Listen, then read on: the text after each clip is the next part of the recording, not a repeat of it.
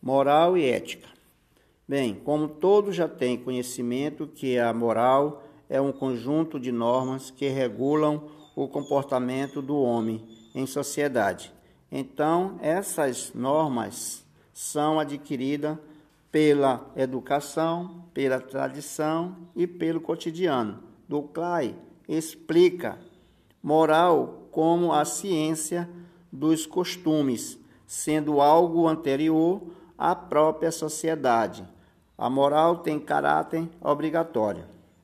Quanto à ética, define como um conjunto de valores que orientam o comportamento do homem em relação aos outros homens na sociedade em que vive, garantindo, outro sim, o bem-estar social. Ou seja, ética é a forma que o homem deve se comportar no seu meio social.